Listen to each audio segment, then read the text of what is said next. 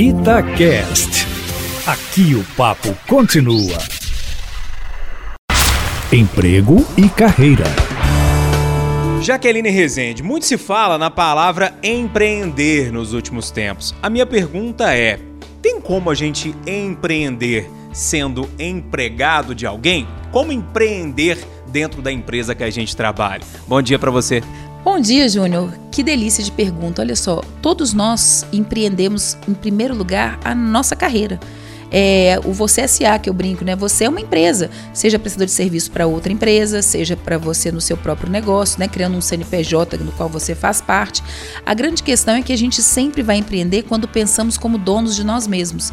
Então você empreende quando você é o melhor profissional que você pode ser, quando você entrega aquilo que lhe é demandado, quando você cumpre prazos, quando você é produtivo, quando você é criativo. Isso é um empreendimento.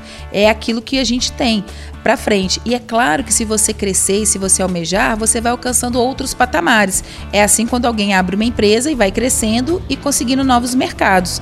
Então, o ideal é o empreendedorismo é sobre quem faz por si mesmo com o objetivo de atender a um mercado, seja ele interno ou externo. Pessoal, te encontra nas redes sociais para trocar uma ideia, Jaque? Com certeza, me procurem lá, gente, no site jaquelineresende.com.br ou cias.com.br.